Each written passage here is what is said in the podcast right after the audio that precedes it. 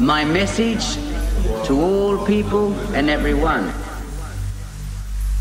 We are living, breathing soul, traveling through the sea of space within this vessel that we have embodied. We are all great and powerful. We are spiritual beings having a human experience. We are limited to the things that human can do. Once we comprehend that we are all great and powerful spiritual beings and supreme beings, we can be supreme.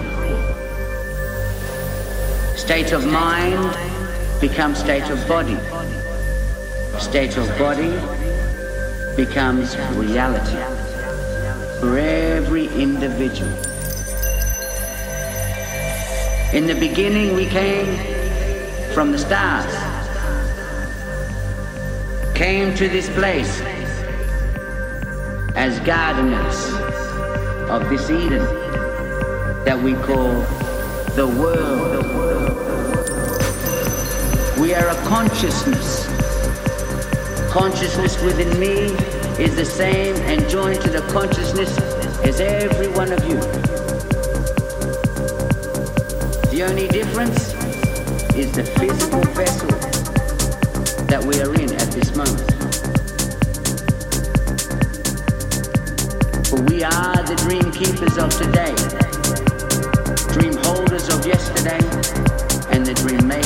Don't